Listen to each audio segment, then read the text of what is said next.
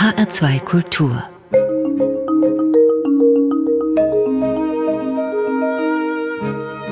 Doppelkopf Heute am Tisch mit der Literaturwissenschaftlerin und Übersetzerin Elisabeth Edel. Das Gespräch mit ihr führt Jochen Rack. Elisabeth Edel, geboren 1956, ist eine der renommiertesten deutschen Übersetzerinnen französischer Autoren. Für ihre Arbeit erhielt sie zahlreiche Auszeichnungen.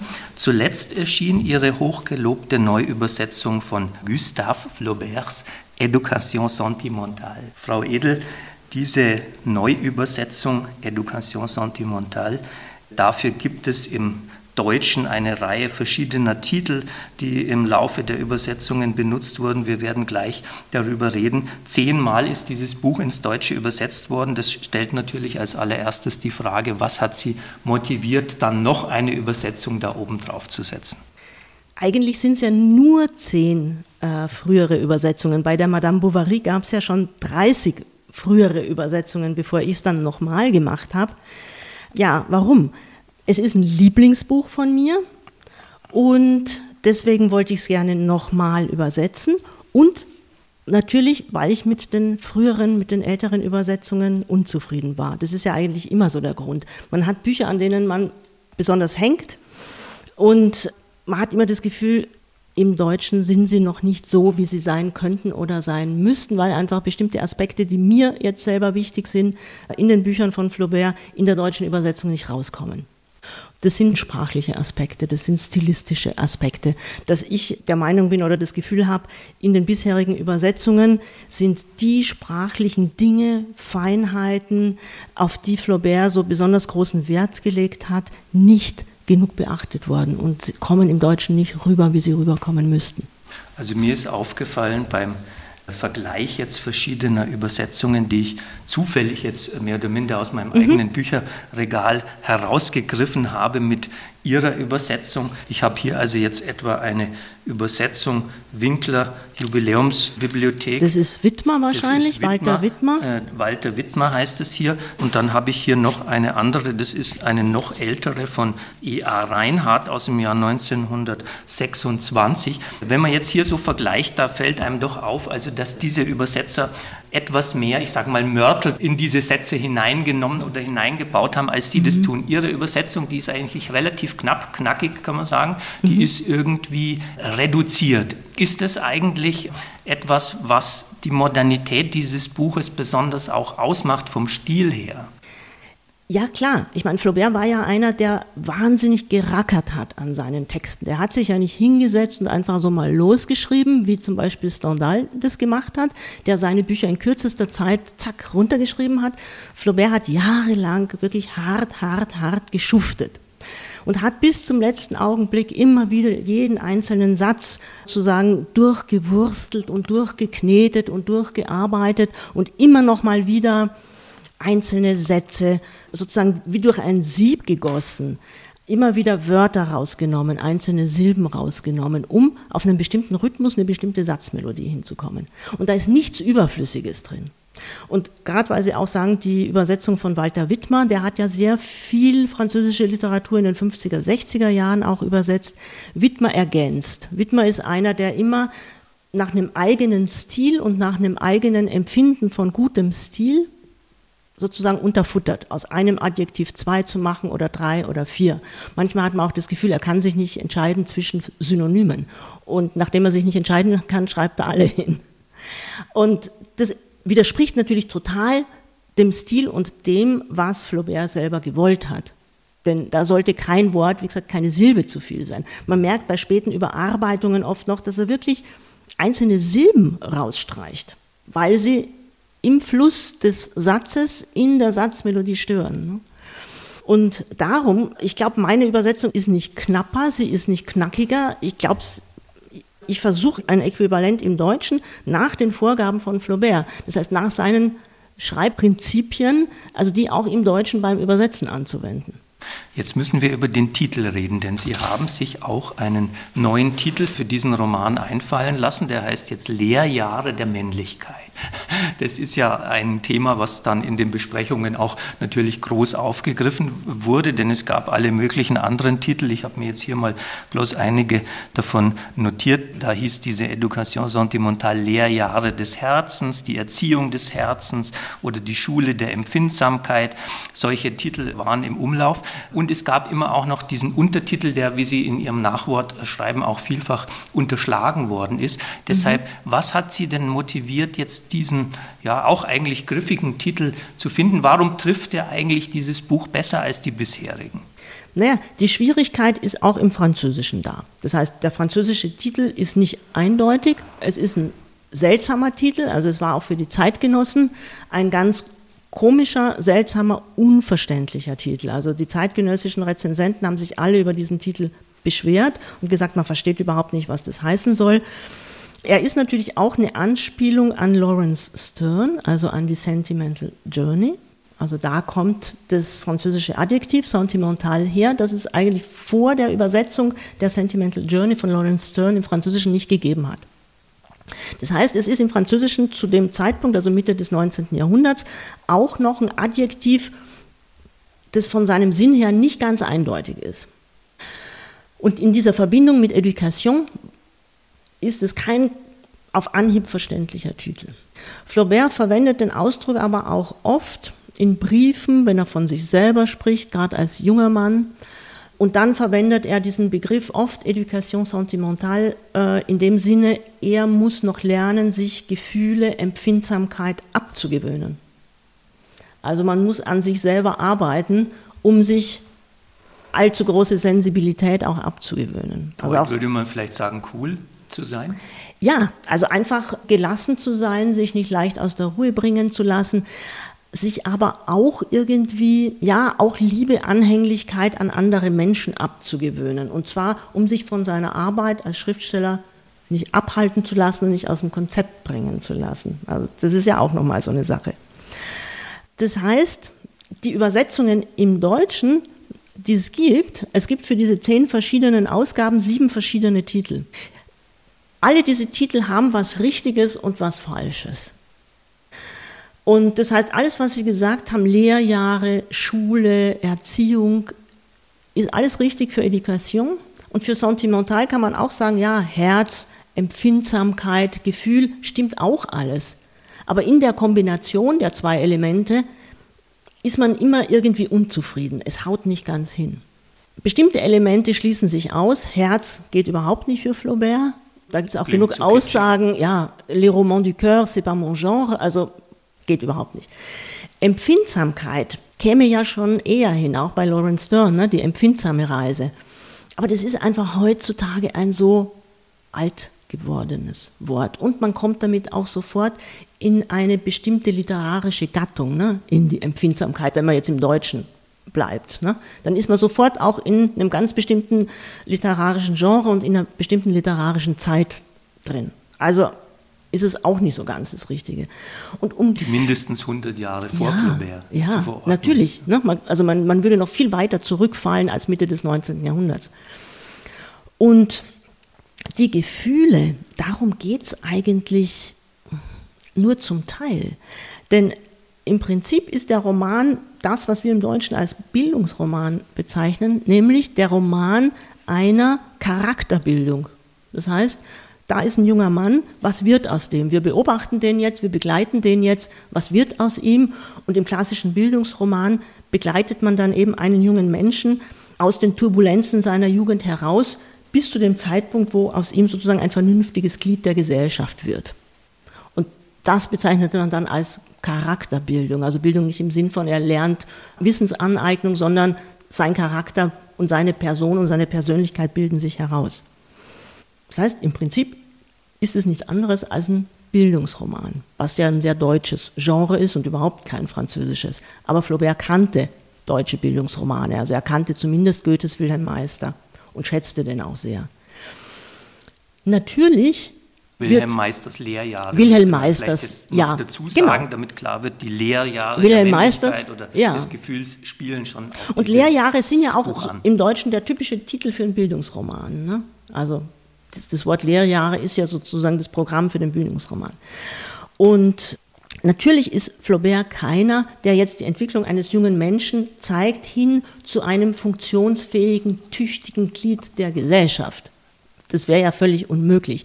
Schon der junge Flaubert hat über sich selber gesagt, wenn man ihn gefragt hat, was wird das dir werden, was machst du denn mal, dann hat er gesagt, eines werde ich ganz bestimmt nicht, ein funktionstüchtiges Glied der Gesellschaft. Ich werde nichts, aus mir soll nichts werden.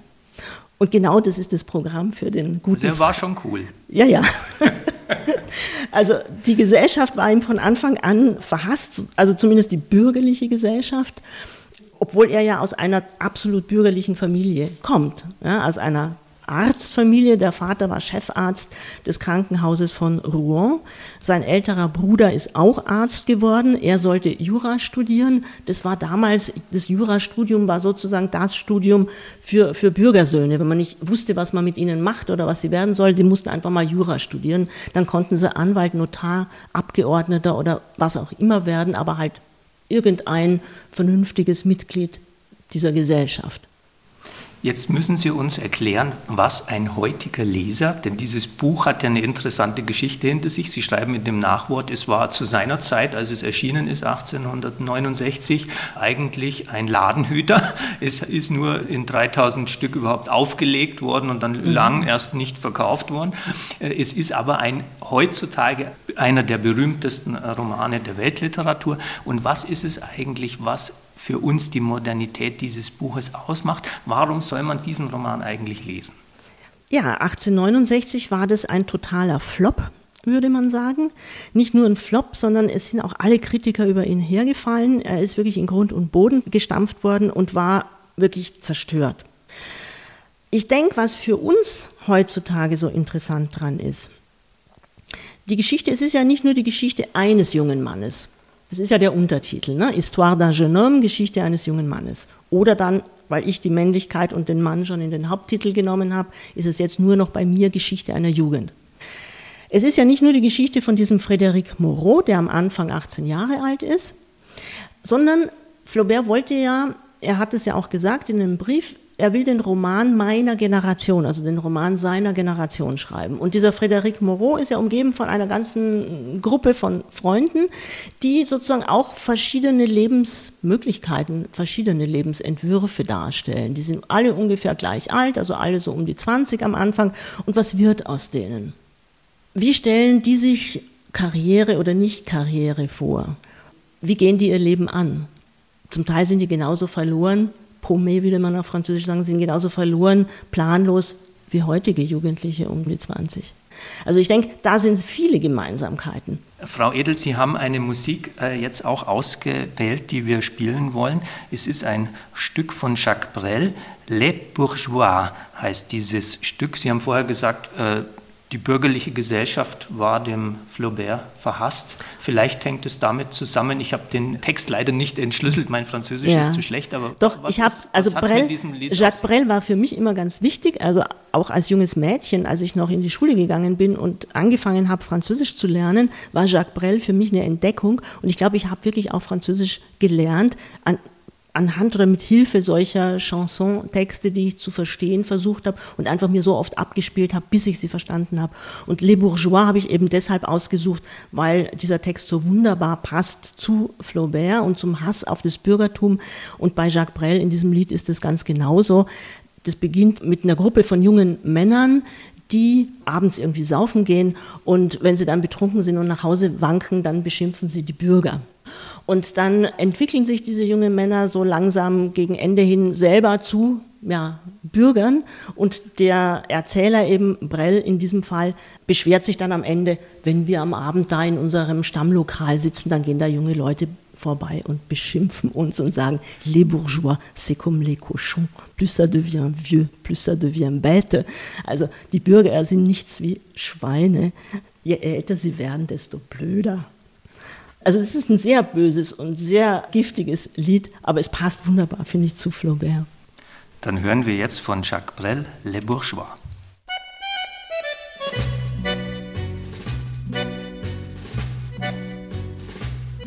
Le cœur bien au chaud, les yeux dans la bière, chez la grosse Adrienne de mon talent.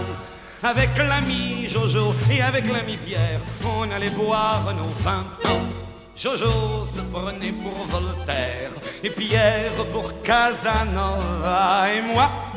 Moi qui étais le plus fier, moi, moi je me prenais pour moi. Et quand vers minuit passaient les notaires qui sortaient de l'hôtel des trois faisans, on leur montrait notre cul et nos bonnes manières en leur chantant les bourgeois.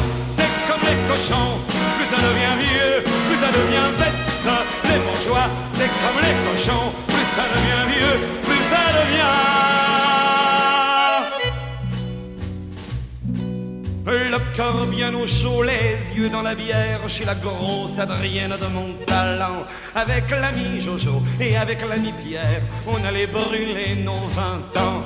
Voltaire dansait comme un vicaire, et Casanova n'osait pas, et moi. Moi qui restais le plus fier, moi, j'étais presque aussi sous que moi. Et quand vers minuit passaient les notaires qui sortaient de l'hôtel des trois faisans, on leur montrait nos culs et nos bonnes manières en leur chantant les bourgeois. C'est comme les cochons, plus ça devient vieux, plus ça devient bête. Les bourgeois, c'est comme les cochons, plus ça devient vieux, plus ça devient.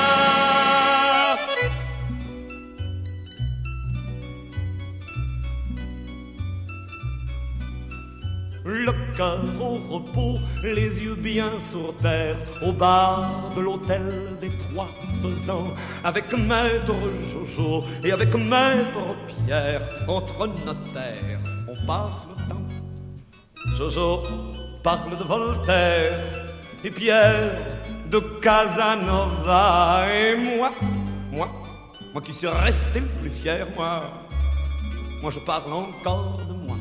Et c'est en sortant vers minuit, monsieur le commissaire, que tous les soirs, de chez la Montalent, de jeunes peignes cul nous montrent leur derrière en nous chantant. Les bourgeois, c'est comme les cochons. Plus ça devient vieux et plus ça devient bête, disent-ils, monsieur le commissaire. Les bourgeois, plus ça devient vieux et plus ça devient.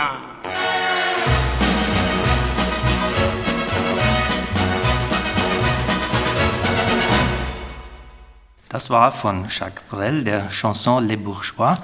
Mitgebracht hat die Musik die Übersetzerin Elisabeth Edel, die heute zu Gast ist bei Jochen Rack in der Sendung HR2 Doppelkopf. Frau Edel, ich will mit Ihnen natürlich auch sprechen über Ihre Biografie, wie Sie zur Übersetzung gekommen sind. Da wird jetzt in den entsprechenden Wikipedia-Artikel darauf hingewiesen, dass Sie also aufgrund Ihrer Familiengeschichte, die sehr interessant zu sein scheint, schon eine gewisse Erfahrung gemacht haben mit unterschiedlichen Sprachmelodien, heißt es da, oder wie ich auch sagen würde, mit der Überquerung von Sprachgrenzen von der Familienseite her. Die Familie, die stammt äh, aus der Vojvodina, das ist also im heutigen Serbien, mhm. eine Gegend nördlich von Belgrad, nahe der Donau, ein Ort Prigrevica oder Prigrevica, spreche ich? Prigrevica heißt Prigrevica. das, ja. Und diese Herkunft, die ist damit verknüpft, dass die Eltern diese Gegend auch verlassen mussten. Mhm. Wenn Sie darüber mal erzählen, denn das ist mir aus dieser Information nicht klar geworden, weshalb Sie denn in die Sowjetunion 1944 gegangen sind oder ge gehen mussten. Naja, diese Gegend, die Vojvodina, also dieses ganze Donaugebiet, war ja besiedelt von Deutschen. Das heißt, das sind Menschen, die aus dem, also meine Familie, Menschen, die aus dem Schwarzwald, aus Elsass-Lothringen, dieses Gebiet, das ist das Mündungsgebiet zwischen Donau und Theiß urbar gemacht haben im 18. Jahrhundert. Also Bauern und Handwerker, meistens aus ärmeren Familien damals. Ne? Und die freiwillig dorthin ja, gegangen sind? Ja, im 18. Ja. Jahrhundert unter Maria Theresia ja. auch hat es aus Österreich dann nochmal so eine Urbarmachung dieser Gegenden da gegeben. Da war das also Teil des Habsburger Reiches? Das war Teil des Habsburger Reiches bis 1919, also bis zum Ende des Ersten Weltkriegs gehörte das zu Ungarn und zu Österreich-Ungarn. Und da gab es in diesem ganzen Gebiet gab sehr viele deutschsprachige Dörfer und es war einfach eine Gegend mit sehr vielen verschiedenen, sagen wir mal, Volksgruppen und Sprachgruppen. Es gab serbische Dörfer, kroatische Dörfer, ungarische Dörfer, deutschsprachige Dörfer.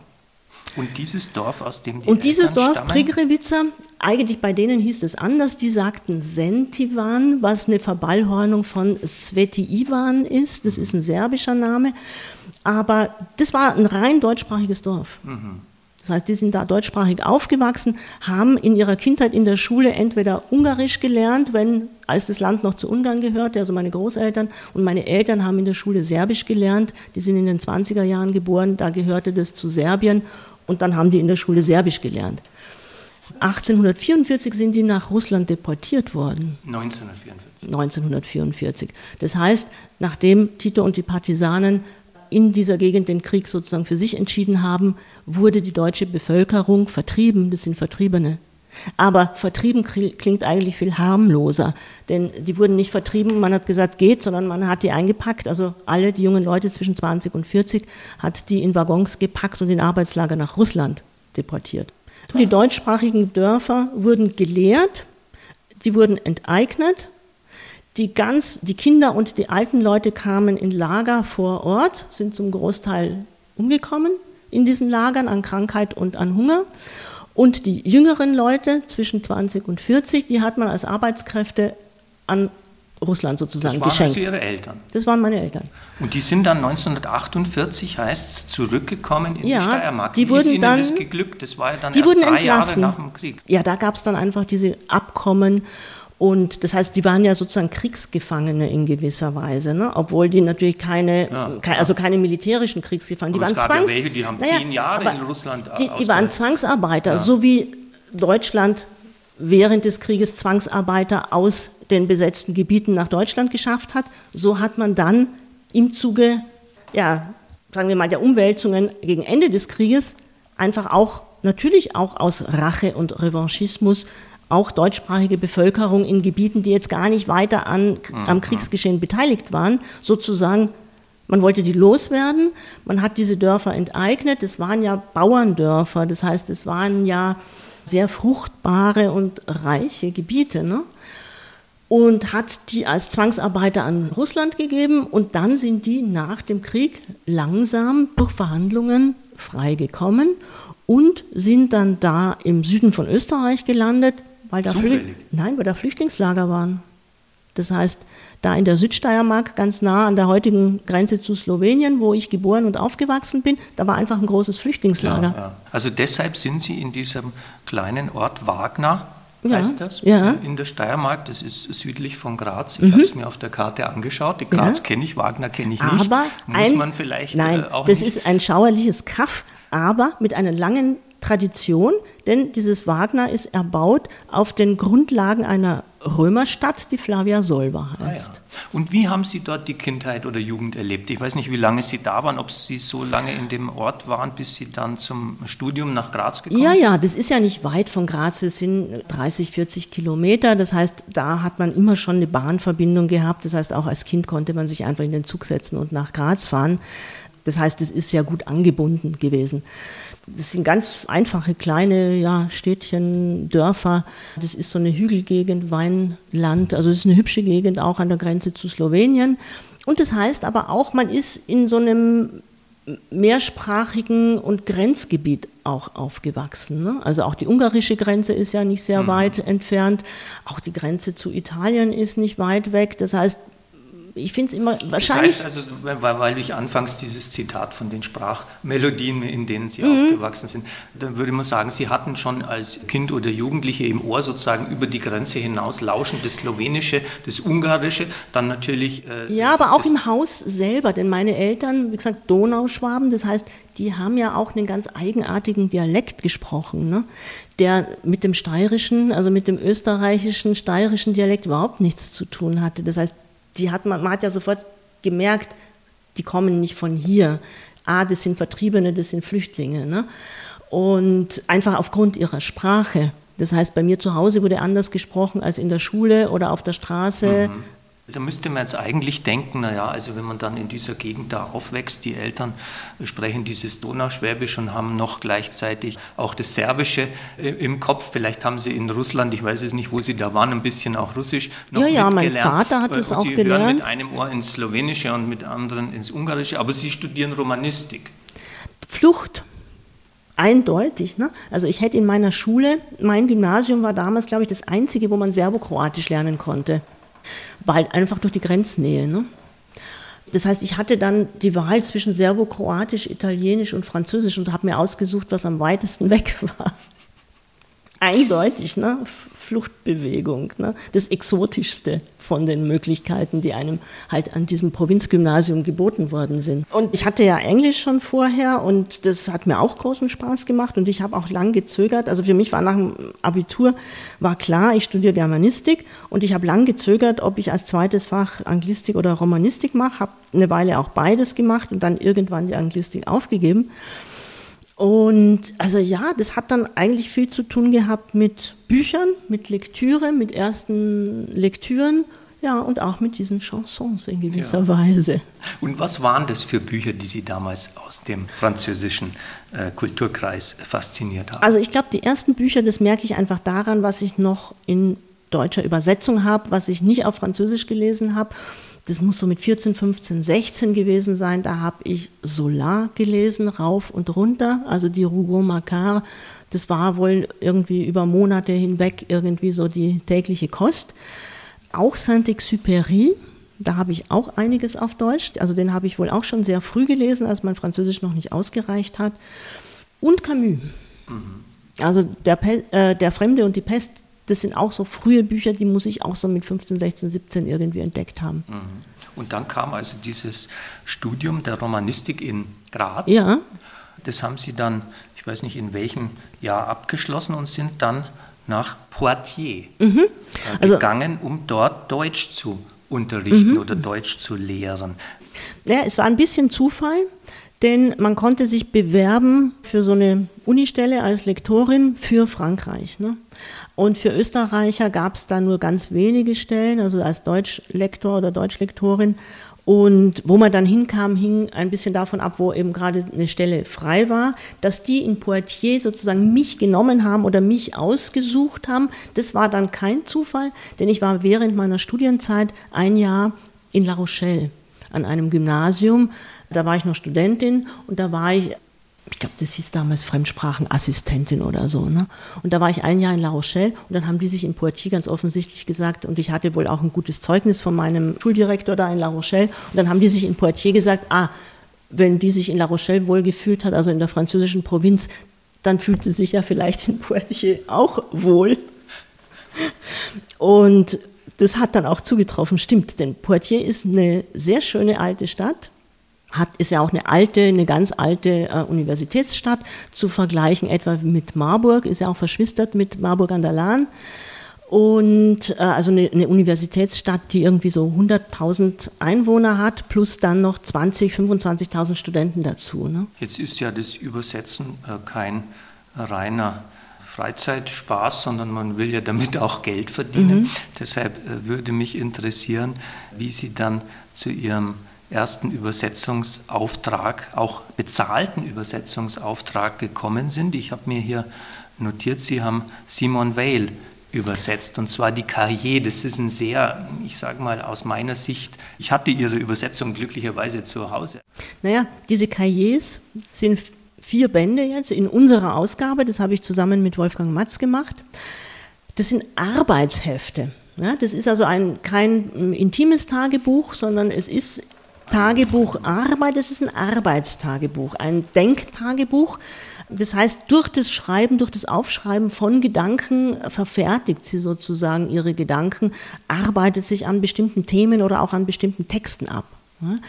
Simone Weil ist eine, ja, eine hochbegabte junge Frau, Philosophin, hierzulande immer wieder bekannt dann doch so in verschiedenen Wellen. Ne? Und unmittelbar nach dem Zweiten Weltkrieg durch die Übersetzungen auch von Friedhelm Kemp bekannt geworden hierzulande, dann wieder etwas in Vergessenheit geraten.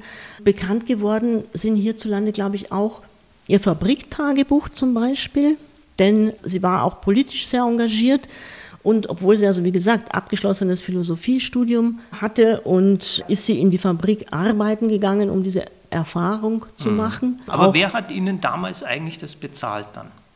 Der Verlag, der Hansa Verlag. Das war aber in einer Zeit, da hatten wir, also Wolfgang Matz und ich zusammen. Ich muss sagen, Wolfgang Matz, Wolfgang Matz ist, ist mein Mann. Äh, ja, dann. damals waren wir Arbeitskollegen an der Uni in Poitiers, also wir waren beide Lektoren. Und wir hatten irgendwie erste, Wolfgang Matz hatte, glaube ich, erste Kontakte auch zum Hansa Verlag, zu Michael Krüger, zur Zeitschrift Akzente geknüpft. Und eben dann mal so angefragt, ob es nicht etwas für uns zu übersetzen gäbe, was Kleines. Jetzt, bevor wir die zweite Musik hören, die Sie mitgebracht haben, wollte ich Sie noch äh, wenigstens äh, zu einigen Autoren vielleicht ein Wort verlieren lassen, die Sie übersetzt haben, denn Simon Weil war ja nur, die, war ja nur unser äh, erstes Beispiel jetzt. Äh, es sind da viele Autoren darunter, die ich persönlich nie gelesen habe. Julian Gracq zum Beispiel, selbst Julian Green habe ich nie gelesen. Oh, das ist ja, ein Versäumnis. Ich weiß, Sie werden mir jetzt sicher gleich den Kopf waschen, aber es ist so. Patrick Modiano ist noch dabei, der den äh, Nobelpreis für Literatur 2014 bekommen hat. Mhm. Also eine ganze Reihe von Autoren aus dem französischen Sprachbereich. Suchen Sie sich die äh, freiwillig aus, kommen da die Verleger auf Sie zu? Äh, wie, wie läuft es so? Also diese riesige Auswahl von Autoren, die Sie da im Laufe des Lebens bearbeitet haben. Ich glaube, so viele sind es gar nicht, weil ich meistens eigentlich von einem Autor dann sehr gern mehrere Bücher mache. Weil ich dann, wenn ich mal einen neuen Autor habe, sofort anfangen, alles zu lesen, was ich noch nicht kenne und eigentlich immer das Gefühl habe, wenn ich ein Buch übersetze, muss ich aber wissen, was hat der alles geschrieben und in welchem Rahmen, in welchem Kontext ist dieses eine Buch. Und Julian Green zum Beispiel habe ich viel übersetzt. Das ist manchmal auch Zufall. Ich glaube, das war als wir für unser allererstes Buch, nämlich für den ersten Band Simone Weil, also für den ersten Band der Cahiers, sofort einen Preis gekriegt haben, den Celan-Preis. Wir fanden das völlig normal. Wir wussten ja, wie wir uns angestrengt haben und fanden das absolut normal, dass wir für unser erstes übersetztes Buch auch gleich einen Preis bekommen. Es ist, glaube ich, einfach bei uns und für mich, das muss ich schon sagen, es ist irgendwie auch gut und glücklich gelaufen. Was aber, denke ich, auch damit zu tun hatte, dass ich nicht übersetzen musste zum Geldverdienen am Anfang. Eben diese Mischkalkulation zu sagen, übersetze nur Bücher, die mir wirklich gefallen und ich übersetze so lang dran, wie es sein muss, weil ich mein Geld mit was anderem verdiene. Das war für den Anfang einfach gut, weil dann waren einfach nur gut übersetzte Bücher da. Und dadurch auch vielleicht relativ schnell irgendwie so eine Qualifikation da, mhm. dass ich auch von anderen Verlagen Angebote bekommen habe oder Anfragen gekriegt habe. Frau Edel, Sie haben eine Musik mitgebracht, auch aus dem französischen Sprachbereich, logischerweise von Jacques Dutronc, Il est cinq heures, Paris s'éveille. Dieses Stück, dieses, diese Chanson, was verbinden Sie damit? Das ist für mich einfach ein wunderschönes Paris-Bild. Jacques Dutronc ist so ein typischer 68er, also der hat in dieser Zeit um 68 so seine ersten Auftritte gehabt. Der war damals so ein ganz provozierender junger Mann mit frechen Liedern.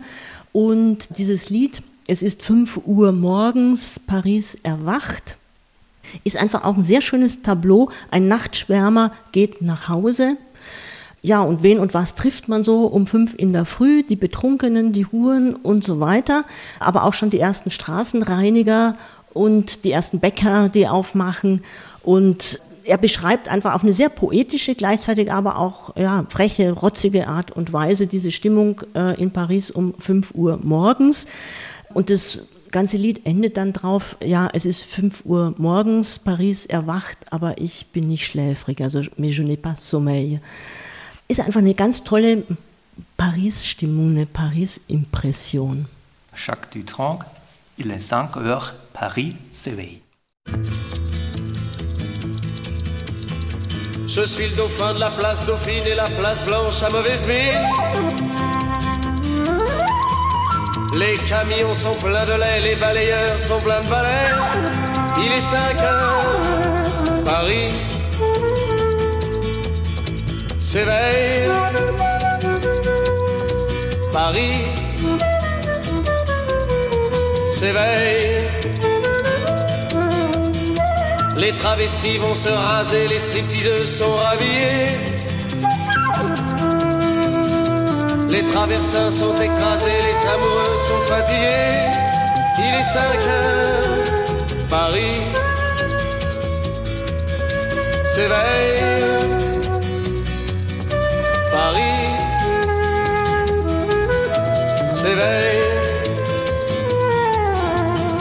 Le café est dans les tasses, les cafés nettoient leurs glaces. Et sur le boulevard Montparnasse, la gare n'est plus qu'une carcasse. Il est 5 heures, Paris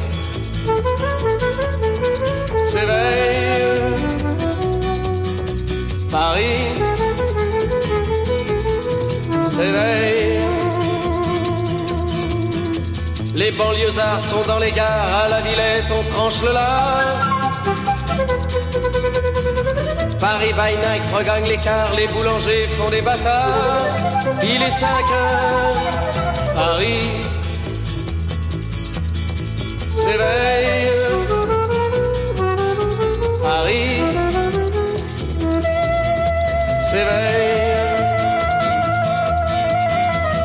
tour Eiffel a froid aux pieds, l'arc de triomphe est ranimé. Et l'obélisque est bien dressé entre la nuit et la journée. Il est 5 heures, Paris s'éveille. Paris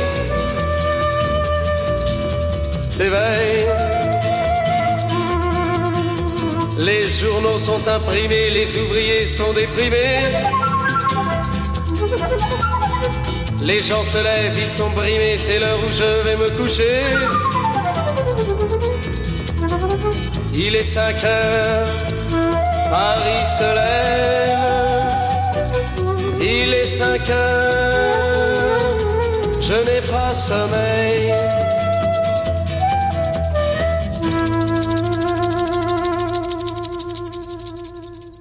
Das war von Jacques Dutronc, Il est 5 heures, Paris s'éveille.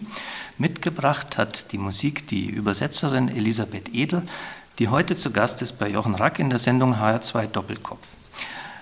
Paris war jetzt das Thema unserer Musik. Ich will auch deshalb über Paris reden, weil Paris ja für Deutsche vielfach, äh, wie soll man sagen, exemplarisch für Frankreich auch steht und weil mhm. Paris als eine der großen Metropolen Europas natürlich ohnehin eine wichtige Bedeutung hat und weil es innerhalb Frankreichs eine starke Zentralisierung auf Paris hin gibt. Deshalb ist Paris auch der Ort, wo die Literatur des 19. Jahrhunderts eine bedeutende Rolle spielt, nämlich die großen Gesellschafts- oder mhm. Stadtromane. Etwas, was wir im Deutschen überhaupt nicht hatten in unserer Kleinstaaterei. Mhm. Und Sie haben ja einige mhm. dieser Gesellschaftsromane übersetzt. Wir haben jetzt auch von äh, Flaubert natürlich gesprochen, dessen Roman ja auch äh, eben nicht zufällig mhm. in Paris äh, spielt. Diese Faszination der Großstadt und dieses ja, Schmelztiegels dieser großen Metropole. Das ist mhm. was, was ich mir vorstellen kann, was für jemand, der aus Deutschland kommt, dann auch besonders faszinierend ist. Und aus der tiefsten österreichischen Provinz, das ist ja nochmal verschärft. Ne? Also klar, wenn man aus wirklich der absoluten Provinz zum ersten Mal nach Paris kommt, klar, das ist überwältigend, natürlich. Ne? Aber andererseits funktioniert Paris ja auch wieder sehr dörflich und kleinstädtisch nach Vierteln. Pariser leben ja auch so in ihrem Viertel, die sehr oft Dorfcharakter haben. Und man macht ganz viel zu Fuß. Paris ist ja auch eine, im Unterschied etwa, was weiß ich, zu London, eine sehr enge, dicht gedrängte Stadt, wo man ja auch von einem Viertel ins andere einfach zu Fuß gehen kann. Ne? Und also auch lange Strecken einfach sehr schön durch kleine Straßen zu Fuß zurück, zurücklegen kann. Ne? Und natürlich ist es eine, eine, eine Ballung von, von Kultur, aber auch eine Ballung von, von Architektur. Und wenn man durch bestimmte Viertel wandert, wo man dann, also ich mache das wahnsinnig gern zum Beispiel, bestimmte Viertel abzugehen nach bestimmten Büchern. Sie haben vorhin Patrick Modiano genannt, der eignet sich dafür wunderbar, dass man einen Roman von Modiano nimmt und nur alle Straßen abgeht, die in diesem Roman vorkommt, die Wege nachgeht, die die Figuren gehen. Die stimmen immer hundertprozentig. Das kann man auch auf dem Stadtplan, also beim Arbeiten, beim Übersetzen braucht man immer einen Stadtplan, da kann man dann immer nachverfolgen. Aber wenn man das richtig mit dem Buch in der Hand macht, kann man das wunderbar einfach sich auch ein Viertel gehend erarbeiten anhand eines Buches. Das war auch ganz wichtig bei den Lehrjahren der Männlichkeit, also bei der Education Sentimentale, wo die Leute ja auch, das Das Paris der damaligen Zeit ist natürlich noch kleiner, aber die Leute legen ja auch große Strecken zum Teil zu Fuß zurück. Auch als Nachtwandler, Nachtschwärmer, äh, aber auch tagsüber. Und ich hatte dann auch einen Stadtplan aus der damaligen Zeit, weil viele Straßen, so wie sie damals beschrieben sind und viele Viertel ja heutzutage nicht mehr existieren. Das heißt, ich brauchte auch einen Stadtplan aus der Zeit damals, ne, weil sich Paris ja ganz stark verändert hat. Also auch durch die großen Schneisen, die dann erst durch den Baron Hausmann geschlagen worden sind, also durch die großen Umbrüche in der Stadtarchitektur. Mitte des 19. Jahrhunderts und in der zweiten Hälfte des 19. Jahrhunderts. Jetzt ist Paris für die Deutschen, glaube ich, tatsächlich so etwas auch wie ein Mythos, vielleicht sogar ein Mythos für die Europäer, aber ich kann jetzt nur aus deutscher Sicht mhm. äh, erstmal sprechen. Mir fällt natürlich sofort von Walter Benjamin das Passagenwerk ein, Paris, die Hauptstadt des 19. Mhm. Jahrhunderts. Man kann es dieser Stadt ansehen, sie ist architektonisch aus einem Guss. Sie ist aber eben auch ein Ort für eine intellektuelle Kultur, die wir in Deutschland in dieser Form vielleicht auch nie hatten. Sie haben vorher davon gesprochen, Camus war für Sie ein wichtiger mhm. Autor, die Existenzialisten, Jean-Paul Sartre war in äh, Paris, mhm. Simone de Beauvoir und so weiter und so weiter. Diese Art der Faszination, äh, die von Paris ausging, vor allem in den, ich würde mal sagen, 50er, 60er, vielleicht 70er Jahren. Was ist aus der eigentlich geworden? Man kann vielleicht noch mhm. andere Dinge dazu nehmen. Es gab die Nouvelle Vague, die bedeutenden französischen äh, Filmemacher. Truffaut spielte für mich zum Beispiel mhm. eine große Rolle. Was ist aus all diesem geworden? Gibt es diesen Mythos Paris eigentlich noch oder ist es alles inzwischen schon irgendwie Vergangenheit? Naja, Sie haben ganz sicher recht, dass 60er, 70er Jahre, das war einfach eine starke Zeit vielleicht für Paris, für Frankreich überhaupt.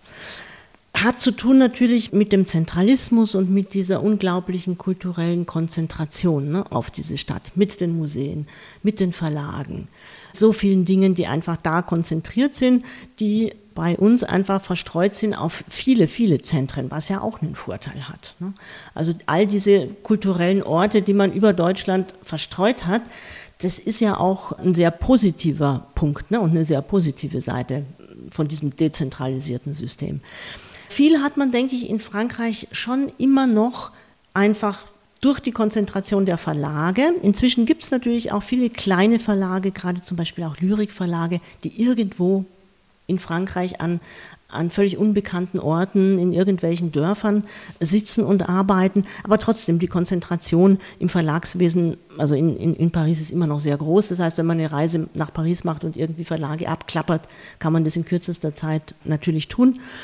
Sie haben auch immer noch die große Attraktion, ja, durch die Museen zum Beispiel, ne? oder auch auch durch die Konzerthallen. Also es ist schon einfach, dass auf so knappen, engen Raum noch so viel einfach an Kultur konzentriert ist und auch einfach, wenn man nur durch die Straßen geht. Aber würden Sie mir zustimmen, wenn ich sagen würde, jetzt mal als These, dass durch die Europäisierung, durch das Zusammenwachsen mhm. Europas, die nationalen Differenzen zumindest sich aufgeweicht haben. Die Nationalkulturen, auf die die Franzosen ja besonders stolz waren, weil mhm. wenn man durch Paris läuft, also man kommt an Napoleon ja sowieso nirgends vorbei, der ist immer noch präsent und ich vermute, dass auch Emmanuel Macron sich irgendwie in diesem Geiste auch bewegt. Diese auch stolze Grande Nation, also mhm. diese, dieser Ausdruck eines französischen Patriotismus, der sehr stark war und der auch bei den Intellektuellen bejaht wurde. Also mir fällt auch Roland Barthes ein, der mhm. also die Mythen des Alltags geschrieben hat, wo er also bis zu Beefsteak und Pommes frites sozusagen die französische Kultur gelobt hat, nicht nur den Eiffelturm, ein großartiger Aufsatz im Übrigen auch, aber diese Art von ja, französischem Gefühl, das wir Deutschen auch besonders gesucht haben, dieses berühmte Savoir-vivre, was ist aus all dem eigentlich geworden? Gibt es das noch? Also das Savoir-vivre gibt es, glaube ich, schon noch, aber da müssen wir in die tiefe Provinz, würde ich mal sagen. Da muss man weg von ja, allen Orten, wo zu viele Touristen hinkommen. Das andere, dass die Franzosen langsam in einem schmerzhaften Prozess auch ein bisschen haben zugeben, eingestehen müssen, dass es mit der Größe nicht immer so weit her war. Dass viel von dieser Größe ja auch auf, sagen wir mal, Bluff, Verlogenheit beruhte. Ja, also wenn wir nur an die ganze Resistance-Geschichte denken. wie viel davon war einfach nur Verdrängung? Eine Verdrängung, die 45 auch einen gewissen Sinn hatte, einfach um das Land wieder zu einen, um das Land wieder aufzubauen. Das heißt auch den Mythos Resistance, den de Gaulle sehr bewusst befördert hat, um das Land wieder zu einen. Und dass es erst in den 80er, 90er Jahren langsam aufgearbeitet wurde, was die Kollaboration war, wie tief die Kollaboration war, wie stark die Beteiligung von Frankreich selber, das Eigenengagement von Frankreich selber an der Deportation der Juden war. Und dass das nicht alles die bösen Deutschen waren, die das gemacht haben, sondern dass Frankreich und ein großer Teil der Franzosen da sehr aktiv und bereitwillig mitgearbeitet hat, viel mehr als unter dem Zwang der Deutschen notwendig gewesen wäre das ist ja ein Prozess, der sehr spät erst eingesetzt hat. Und die ersten historischen Werke, die den Finger da drauf gelegt haben, waren keine französischen, das waren Amerikaner. Das war Robert O. Paxton, der das erste Buch dazu geschrieben hat. Ne? Und dann langsam hat das angefangen, dass es auch französische Arbeiten dazu gegeben hat. Und das hat natürlich die Grandeur unterminiert. Jetzt wird langsam auch die Kolonialvergangenheit aufgearbeitet. Ja? Algerienkrieg, der lange nur mhm. die Ereignisse hieß und nicht als Krieg benannt worden ist und so weiter. Das heißt, das sind ja lauter Sachen, die sozusagen an dieser Grandeur sägen. Und da muss man jetzt erst langsam wieder auch sich ein neues Bild schaffen, ein realistischeres und vielleicht eben nicht ganz so glänzendes Bild und mit der eigenen Vergangenheit ja irgendwie ein neues Zusammenleben finden. Ja. Ne? Frau Edel, unsere Zeit bei HR2 Doppelkopf äh, ist leider schon zu Ende. Vielen Dank, dass Sie sich die Zeit für dieses Gespräch genommen haben. Das war die Sendung HR2 Doppelkopf mit der Romanistin und Übersetzerin Elisabeth Edel. Am Mikrofon verabschiedet sich Jochen Rack, bittet aber Frau Edel noch, die letzte Musik anzusagen, die sie mitgebracht hat. Wir haben als letzten Titel ausgesucht Serge Reggiani der als Schauspieler, denke ich, bekannt ist hierzulande. Er hat sehr viele Lieder interpretiert. Ich habe ausgesucht Quand j'aurai du vent dans mon crâne. Das ist ein sehr hartes Lied, weil es ein Lied über Altern und Tod ist. Quand j'aurai du vent dans mon crâne, wenn sozusagen wenn die Luft durch meinen Schädel, also durch meinen Totenkopf bläst. Er beginnt das Lied mit vier Zeilen von einem Gedicht, mit den ersten vier Zeilen eines Gedichtes von Jacques Prévert.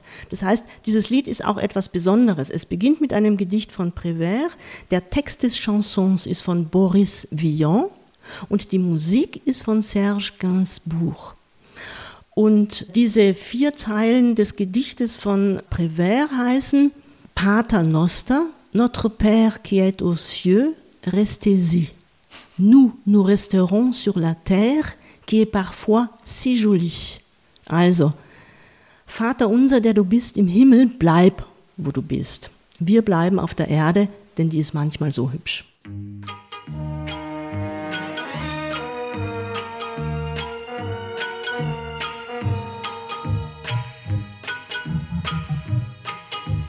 Notre Père qui est aux cieux, restez-y. Et nous, nous resterons sur la terre qui est quelquefois si jolie. Quand j'aurai du vent dans mon crâne, quand j'aurai du verre sur mes os, peut-être qu'on croira que je ricane, mais ça sera une impression fausse, car il me manquera mon élément plastique, plastique, tic, tic, qu'auront bouffé les rats. Ma paire de bidules, mes mollets, mes rotules, mes cuisses, mon cul, sur quoi je m'asseyois mes cheveux, mes fistules, mes jolis yeux cérules, mes couvreurs, mandibule dont je vous pour les choix mon nez considérable, mon cœur, mon foie, mon rable, tous ces riens admirables qui m'ont fait apprécié. Duquets, des duchesses, des papes, des papesses, des abbés, des honnêtes et des gens du métier. Et puis je n'aurai plus ce phosphore un peu mou, cerveau qui me servit à me prévoir sans vie. Les os ouverts, le crâne venteux, ah comme j'ai mal de devenir